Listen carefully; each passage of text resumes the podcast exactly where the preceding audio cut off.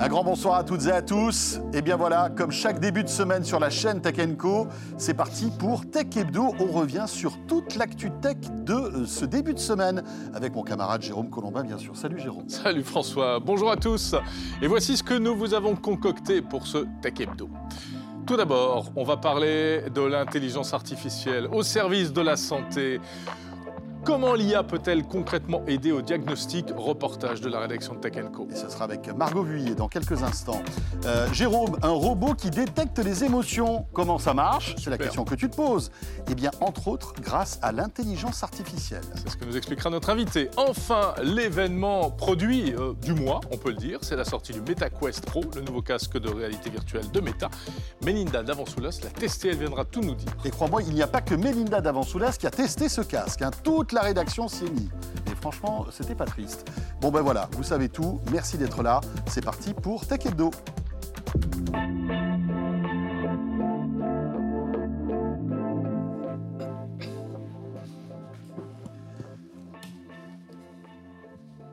Avec toujours euh, la possibilité pour vous de nous retrouver bien sûr sur la chaîne YouTube, sur la chaîne Tech Co sur les box opérateurs et sur l'appli RMC BFM Play. Et encore une fois, merci de nous suivre comme chaque lundi soir. On est ravis de vous retrouver en effet, comme chaque lundi soir. Donc, le sommaire, vous avez vu ce qu'on vous prépare. Alors, je vous propose qu'on rentre tout de suite, Dans le juste avant cela, dans l'actu de la semaine.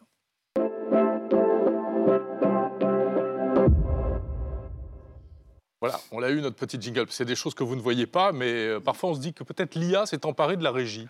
Et Eh oui, mais heureusement, les humains sont encore là dans le, sur le plateau de Tech Hebdo. Tout va bien. Margot Vuillet est avec nous. Salut Margot Bonjour à tous les deux. Bonjour Margot. Heureux de te retrouver, Margot, qui représente dignement la rédaction de euh, Tech Co. euh, avec euh, donc ce sujet sur l'intelligence artificielle et la santé. Tu as détecté pour nous, en fait, eh bien, euh, une accélération de l'utilisation de l'intelligence artificielle pour prévenir certaines pathologies et parfois gravissimes. Oui, pour reprendre les mots de, de Jean-Emmanuel Bibot, qui est un cancérologue, il considère l'intelligence artificielle comme le stéthoscope du 21e siècle. Donc il y a beaucoup de choses qui ont été développées. On pense par exemple à la société euh, Admire que vous avez reçue euh, lors du CES Oui. à Las Vegas et qui euh, fournit un diagnostic de cancer grâce à un scanner innovant qui utilise euh, l'intelligence artificielle. Il était venu euh, expliquer en quoi ça, consistait. Et en fait, ça consiste à faire en une heure ce qui prend deux à trois semaines en temps normal par des humains. Alors la machine, en fait, elle analyse des lames de biopsie, donc un prélèvement d'un tout petit morceau de tissu ou d'un organe, sur une zone précise pour observer s'il y a ou non une tumeur. Donc l'intelligence artificielle, là, dans, dans ce processus, euh, fonctionne à l'aide du machine learning. Donc il a fallu entraîner l'IA en lui montrant des images euh, de lames de biopsie déjà préexistantes. Pour Mhm. l'instant, ils sont à une cinquantaine de lames de biopsie. Donc c'est encore en cours de développement, mais c'est euh, très prometteur. Ouais, les, les résultats sont euh, très très encourageants. Euh, et on les avait reçus. euh, Margot, tu as raison, c'était pendant le CES de Las Vegas dans Tech Mm. Co. Euh, autre euh, exemple de, de la, la magie de l'intelligence artificielle, avec là une pathologie qui est gravissime puisque c'est la mort, c'est la mort subite. En fait, il y a des chercheurs qui travaillent sur justement cette, ce mix entre l'IA et la mort subite. Oui, pour euh, faire de la prédiction personnalisée de la, de la mort subite. Donc c'est le professeur euh, Xavier Jouven qui euh, exerce à l'hôpital euh, Pompidou euh, ici à Paris. Et en fait, depuis 10 ans, il accumule les données de victimes de mort subite euh, à Paris et alentours. Mort subite de- d'adultes, hein, pas. Oui, pas- oui. Oui, voilà. exactement. souvent on parle de mort subite du nourrisson. Oui, mais là- c'est vrai que c'est une- c'est- c'est un, voilà, c'est un, un cas très grave qui arrive Oui. euh, de temps en temps. Là, on parle de- de- de- des adultes. 40 Oui. 000 par an, c'est ça? 40 000 par an. Et donc là, en fait, son objectif, c'est d'avoir un registre de toutes les données de ces victimes de mort subite. Donc là, il a, ça rassemble 350 000 personnes et il a euh, les diagnostics euh, médicaux, il y a leurs examens, les médicaments qu'ils ont consommés avant d'être victimes d'une mort subite. Et donc là, le but avec l'intelligence artificielle, c'est de détecter des facteurs rares euh, qui peuvent donner lieu à une mort subite que des médecins ne pourraient pas, détecter. Donc, parce qu'il y a plusieurs, plusieurs facteurs qui peuvent euh, donner lieu à une mort subite Mhm. et des facteurs rares qu'on ne voit pas forcément. Et donc là, l'intelligence artificielle, pendant un an, va faire tourner ces données pour voir euh, des facteurs rares qui ont pu donner lieu à, une mort subite. Et peut-être pour détecter, pour prévenir en fait cette mort subite qui est un vrai mystère hein, oui. pour les, les, scientifiques, les médecins, etc., etc. Quand on dit détecter, ils savent à peu près à quelle échéance ils pourraient arriver à des résultats concrets? Alors là, pendant un an, ils vont faire euh, tourner, euh, tourner la machine. Et puis après, à terme, donc si euh, ça s'avère concluant, à terme, c'est en fait de faire du, dépistage, mmh faire comme des campagnes de dépistage. Si mmh quelqu'un présente un petit peu ces facteurs rares, il sera invité à les consulter, un peu comme on fait du dépistage de cancer actuel. Le tout, c'est d'identifier ces fameux facteurs. C'est passionnant. Donc, c'est à lire en détail, évidemment, sur le site de Tech Oui. Ton reportage à l'hôpital Georges Pompidou. Exactement. Pas très loin d'ici d'ailleurs. Mm. Dans l'actualité, Jérôme aussi. Alors, bah, c'est un peu moins gai, mais voilà, l'Ukraine qui se défend et qui euh, recycle des drones commerciaux pour en faire des drones d'attaque. Oui, parce qu'ils euh, ont besoin euh, de participer à l'effort de guerre. Et donc, leur idée, transformer des drones commerciaux de la marque chinoise DJI en ce qu'ils appellent des appareils kamikazes. Alors, ils intègrent des grenades anti-blindées donc ils les accrochent à des simples drones euh, commerciaux. Euh, donc ils, font en fait une mission de reconnaissance et les drones ensuite sont lâchés euh, sur la cible, ce qui provoque plusieurs explosions. Et ça leur permet notamment d'être plus discrets et plus précis pour atteindre leur cible, notamment en, milieu urbain. Et puis, ils peuvent, en fait, ce sont des drones qui peuvent s'acheter un petit peu n'importe, dans n'importe quel magasin d'high-tech. Et les prix commencent à environ 800 euros. Ils ont fait un appel aux dons donc les drones sont venus euh, de Pologne, de Norvège ou encore des, États-Unis. C'est vraiment des drones kamikazes, hein, des, petites bombes euh, euh que, c'est pas rassurant. On sait que ça a été utilisé aussi sur d'autres euh, dans d'autres pays euh, mmh. par des, groupes terroristes aussi. Hein. C'est un peu l'arme la, du Russie elle-même a... pauvre, mais qui est très efficace visiblement, parce qu'en plus elle passe sous les radars en fait. Oui, c'est ça. C'est ça aussi, c'est-à-dire qu'en euh, mmh. fait l'arsenal militaire a du mal à détecter ce type de, drone qui est très petit, en fait, qui vole assez bas, etc. Euh, mmh. C'est étonnant parce que moi je pensais que les drones étaient trop petit et trop léger pour transporter. Euh, il y a une charge, il y a une charge explosive qui, pèse son poids quand même. Oui, oui, oui. Bah là, il calibre en fonction des oui, bien sûr, des capacités du drone. Euh, alors, dans l'actualité, attention, attention, si vous avez un vieux téléphone ou un vieux smartphone, Margot, il va falloir euh, être vigilant car il risque de ne plus fonctionner. Oui, est-ce que vous vous souvenez des débuts de la 2G Oui, bah écoute, on était là. Hein. Bah, si, tu, nous dis, ça, c'est que tu estimes qu'on était vivant à l'époque. Au début des années 90, en effet, la 2G et puis la 3G qui arrivait euh, année 2000 plutôt. Voilà. Et donc la 2G est en train de vivre euh, ces derniers mois puisque SFR a annoncé mercredi dernier qu'ils allaient désactiver la 2G en 2026. Donc on a encore un peu de temps. Quelques mois plus tôt, c'est Orange qui avait fait euh, le mhm. même type d'annonce. Euh, alors eux, fin de la 2G pour 2025. Euh, et puis, comme tu le disais, François, la 2G a accompagné les premiers pas des téléphones mobiles, notamment pour passer des appels vocaux et puis envoyer des SMS. et Orange indique comme SFR fin de la 3G en 2028. Donc mhm. encore une échéance un peu plus tard.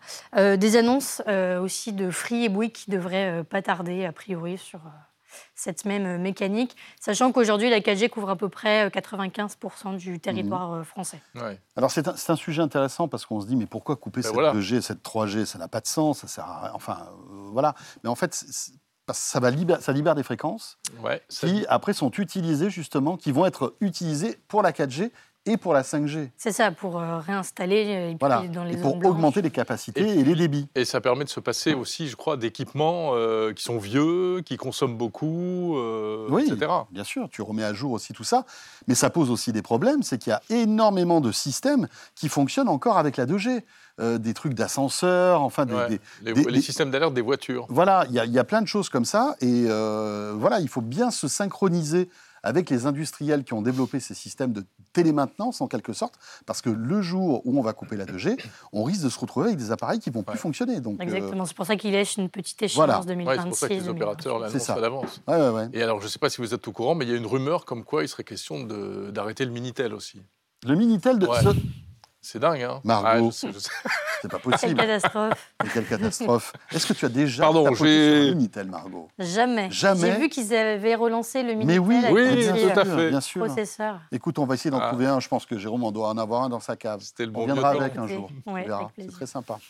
Merci Margot. Merci beaucoup. Merci Margot Vuillet, beaucoup. donc de la rédaction de Tech Co. Voilà, on plaisante. Vous savez qu'on doit toujours beaucoup plus tourner vers le futur que vers le passé. C'est vrai. Et le futur, ce sont les robots et l'intelligence artificielle. Et les émotions surtout. On en parle avec notre invité tout de suite.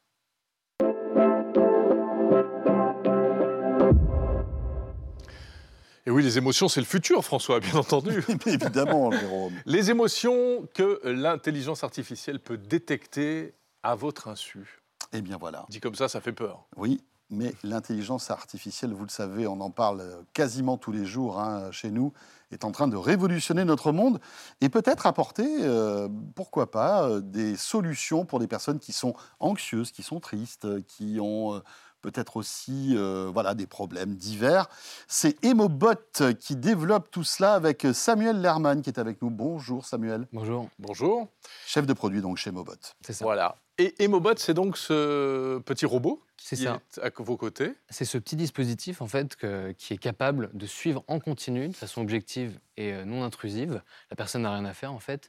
L'état émotionnel de la personne et voilà ça de façon continue, objective. Donc en fait on est une jeune start-up, on a été créé il y a moins d'un an, start-up MedTech, euh, qui ambitionne de révolutionner la, la prise en charge des personnes âgées euh, en offrant ce, dispositif qui permet de suivre en continu l'état émotionnel et ça de façon à détecter et monitorer les troubles neuropsychiatriques. On ambitionne vraiment de créer un dispositif médical capable de faire ceci.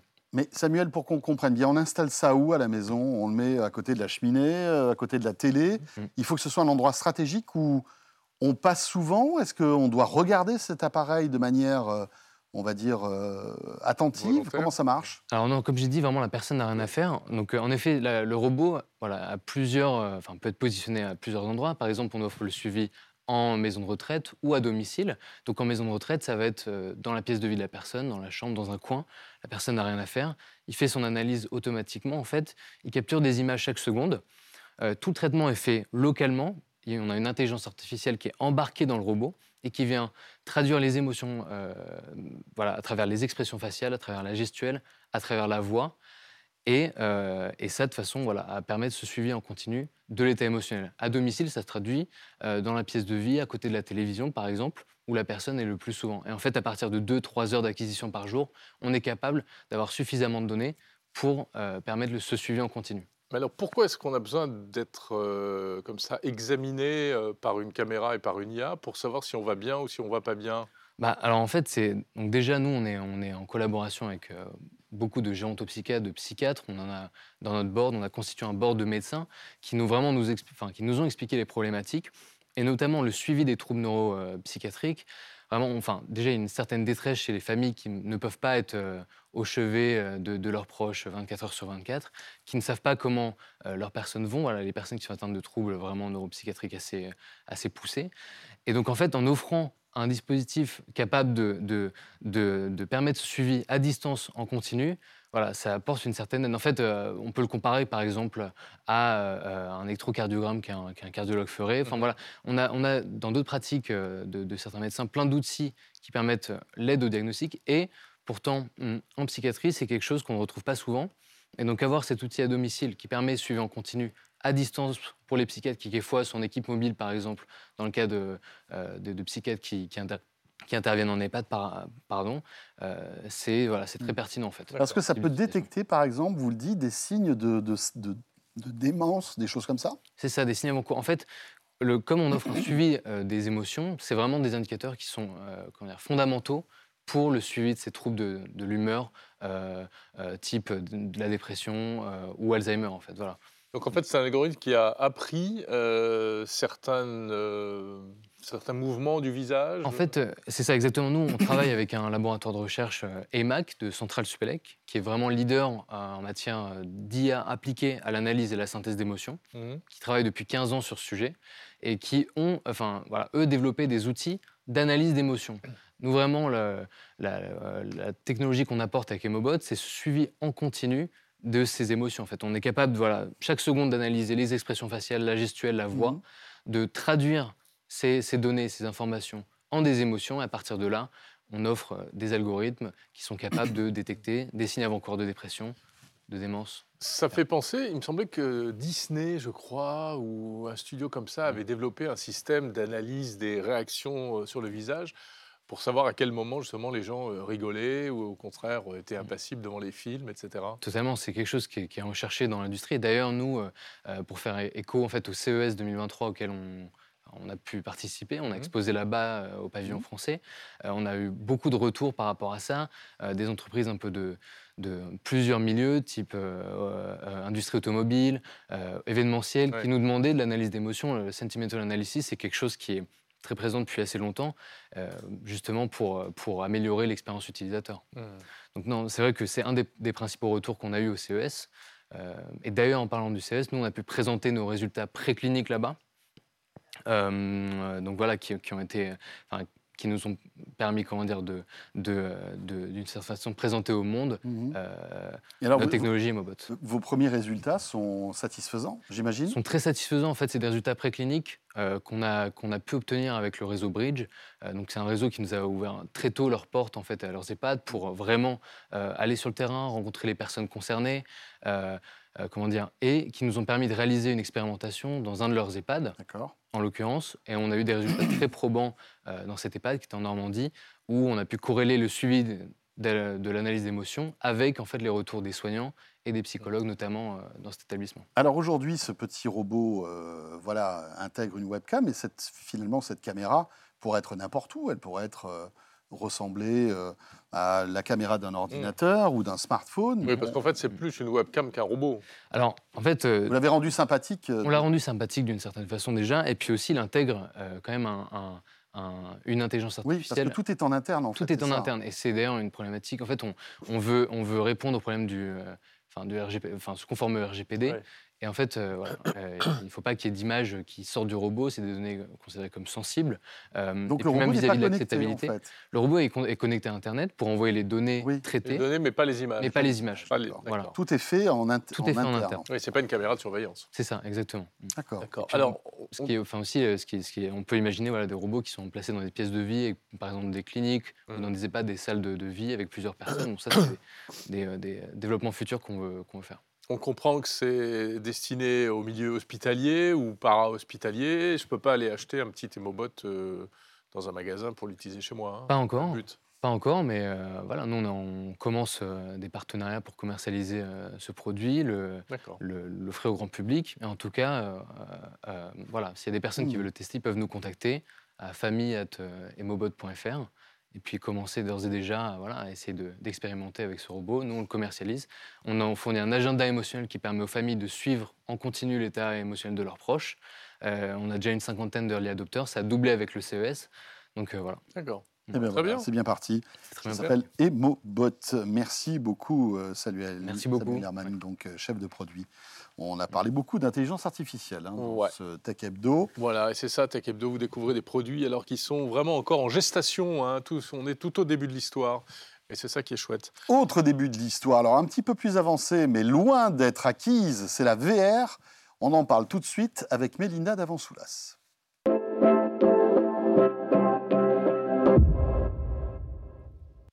Jérôme, la VR, C'est ma passion. Voilà, c'est la, grande passion de Jérôme Ouais.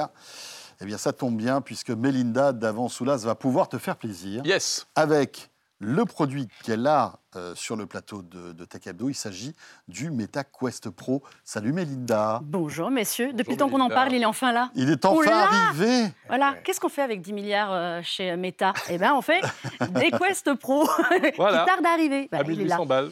Donc, euh, bah, le fameux casque, donc qui est, vous savez, chez, euh, pour Mark Zuckerberg, c'est quand même son bijou absolu, c'est son chouchou. Il a mis toutes les ressources de l'entreprise au service du métavers et le meilleur accessoire, les clés d'entrée du métavers, eh ben, c'est censé être le Quest Pro. Alors, Et Oui, donc- c'est un peu la vitrine technologique de Meta hein, dans ce domaine. Il a mis tout le savoir-faire. Alors, on sait le succès qu'il connaît depuis euh, des années avec le- les Quest, donc anciennement Oculus Quest et désormais MetaQuest. Mhm. Le MetaQuest 2 est un succès, mais monumental, à 450 euros. Là, j'annonce tout de suite la douloureuse. On vient avec un produit qui a été annoncé en France à 1800 euros. Apparemment, il baisserait peut-être. C'est pour vous dire que voilà, il faut quand même le doper un petit peu parce que les ventes ne sont pas phénoménales. Euh, soyons clairs. Après, à 1800 euros, il se doutait bien que ça n'allait pas cartonner. euh, Oui, et à, vraiment, hein. voilà, et à 1800 euros, surtout, il positionnait son produit. On était sur un produit, parce qu'il s'appelle pas pro, pour Mm, faire mm, joli, voilà. pour dire c'est un petit peu mieux. Il, ne pouvait s'appelle pas pro. le faire bon marché. non plus. Exactement. Il s'adresse normalement aux professionnels. Ouais. Il n'est pas fait. Autant le Quest, vous pouvez jouer avec, faire plein de choses. Autant celui-ci est censé être pour la productivité, pour faire des- du travail en équipe, en collaboration avec des gens qui l'auraient et qui ne l'auraient pas, et qui seraient capables d'intervenir comme ça en réalité virtuelle ou augmentée, parce que Mhm. c'est sa force. C'est un casque de réalité mixte. Et donc travailler tous ensemble. Donc c'est un positionnement prix aussi un peu stratégique. Très bien. Pourquoi il est mieux? Alors, eh bien, parce qu'il a un écran mini LED. C'est pas du LCD basique, c'est du LCD aussi, du LCD Pro. Euh, alors, on n'est pas sur du casque OLED. La différence, je pense que vous l'avez déjà expliqué. D'autres casques arrivent en OLED. On attend notamment le casque PSVR2. d'Apple, le PSVR 2 qui arrive de Sony, le casque pour la PlayStation 5 sera OLED. Celui-là ne l'est pas. Il est écran 90 Hz en taux de rafraîchissement. Alors vous allez me dire, il y a des casques qui sont à 120 Hz aujourd'hui. euh, pourquoi est-ce qu'ils n'ont pas mis la- le maximum dessus? À mon avis, il le fera puisque le Quest 2 le fera, parce qu'il n'est pas fait pour jouer. Donc s'il n'est pas fait pour jouer, bah, c'est pas très grave qu'il soit qu'en 90 Hz, puisque vous êtes censé eh bien, travailler avec. On a changé l'ergonomie. Est-ce que vous vous souvenez à peu près de- du, du Quest à quoi il ressemblait Il y avait une sangle Oui. dessus pour le ah mettre. oui, tout était à l'avant. fait. extrêmement agréable. Le poids était beaucoup sur l'avant. Ouais. Là, le poids est un petit peu mieux réparti parce que la batterie est passée à l'arrière. Vous, êtes, vous devez travailler avec, donc l'avoir plus longtemps sur la tête. Mm. Alors, avec une batterie limitée, hein, quand même, ça c'est aussi un, un de ses points faibles. Euh, une heure et demie à deux heures en autonomie, vous n'allez pas travailler très très longtemps Ouais, avec. mais si tu es au bureau, tu peux le brancher, non? Voilà, c'est Ah oui. c'est ce qu'ils se sont dit. Vous pouvez toujours. Alors, on perd un peu quand même de l'intérêt du casque autonome qu'il est Mm. euh, si on est fil. quand même obligé d'avoir un fil. Oui, c'est ça le problème. Mais il est étudié pour servir vraiment en, euh, en niveau supérieur. Il y a toutes les caméras devant qui servent aussi bien à détecter vos mouvements, à vous repérer dans l'espace. C'est l'in- l'intérêt, vous délimitez la zone et vous pouvez bouger. Ça, c'est quand même pratique avec les casques autonomes. Il s'est amélioré sur le euh, suivi des mains. Vous savez, le- vous pouvez vous passer des contrôleurs. Alors voilà, je vous ai ramené les contrôleurs. Ça existait déjà sur le, sur le Quest 2. Sur hein. le Quest 2, c'était bien. Là, on monte en gamme quand même sur le suivi. C'est très, très réactif, très, très euh, fiable. Il y a le suivi des yeux à l'intérieur. Alors, à on a, on a parlé du suivi des yeux pour pouvoir mieux se répartir, mieux se comment dire, Focalisé. focaliser dans l'espace quand vous êtes en réalité virtuelle et que vos yeux, euh, la direction soit bien plus fine.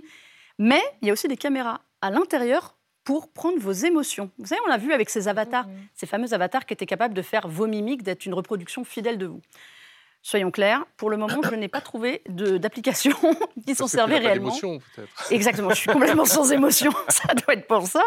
Bon voilà, j'ai raté quelque chose pour le moment. Non, c'est aussi un des problèmes. Il fait beaucoup de choses, il est extrêmement puissant. On a mis quand même un processeur Snapdragon XR2+. Ah oui. Tout est, tout est plus dedans. Le plus change tout. Le plus change absolument tout.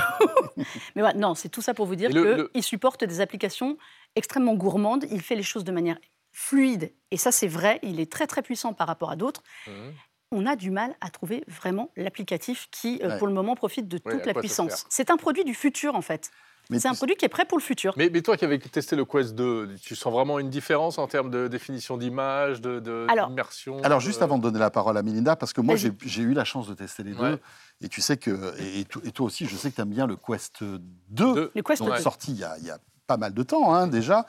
Moi, les différences, c'est la qualité d'image. Mm, Vraiment, il y a une qualité d'image. Euh, en fait, ton univers VR est mieux défini. Mhm. Tu vois bien, moins les pixels. Et tu vois beaucoup ça, plus large. Il y, a- il y a une vraie qualité mal. x4 quasiment de l'image, de la Ouais. qualité d'image par rapport à un Quest 2. On est vraiment sur un autre produit euh, de qualité supérieure. Il est plus confortable, il est plus léger.